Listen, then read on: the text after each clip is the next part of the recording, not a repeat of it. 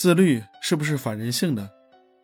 其实自律并不是反人性的，自律的人只是选择了一个自己认可的生活方式而已。有的人胖了，他认为胖也没有事情，生活就是舒适，吃吃喝喝睡睡，每天也都十分开心，这也是一种自律。有的人坚持健身，保持好的身材，这也是一种自律。有的人玩游戏。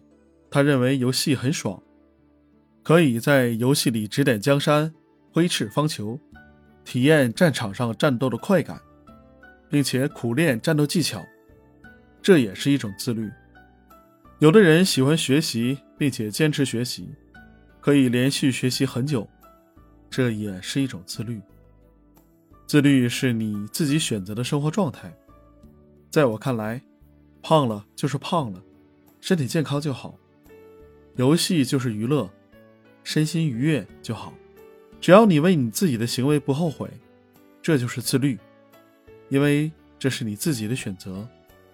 你选择了，一定是舍弃了一些东西，并且得到了一些东西。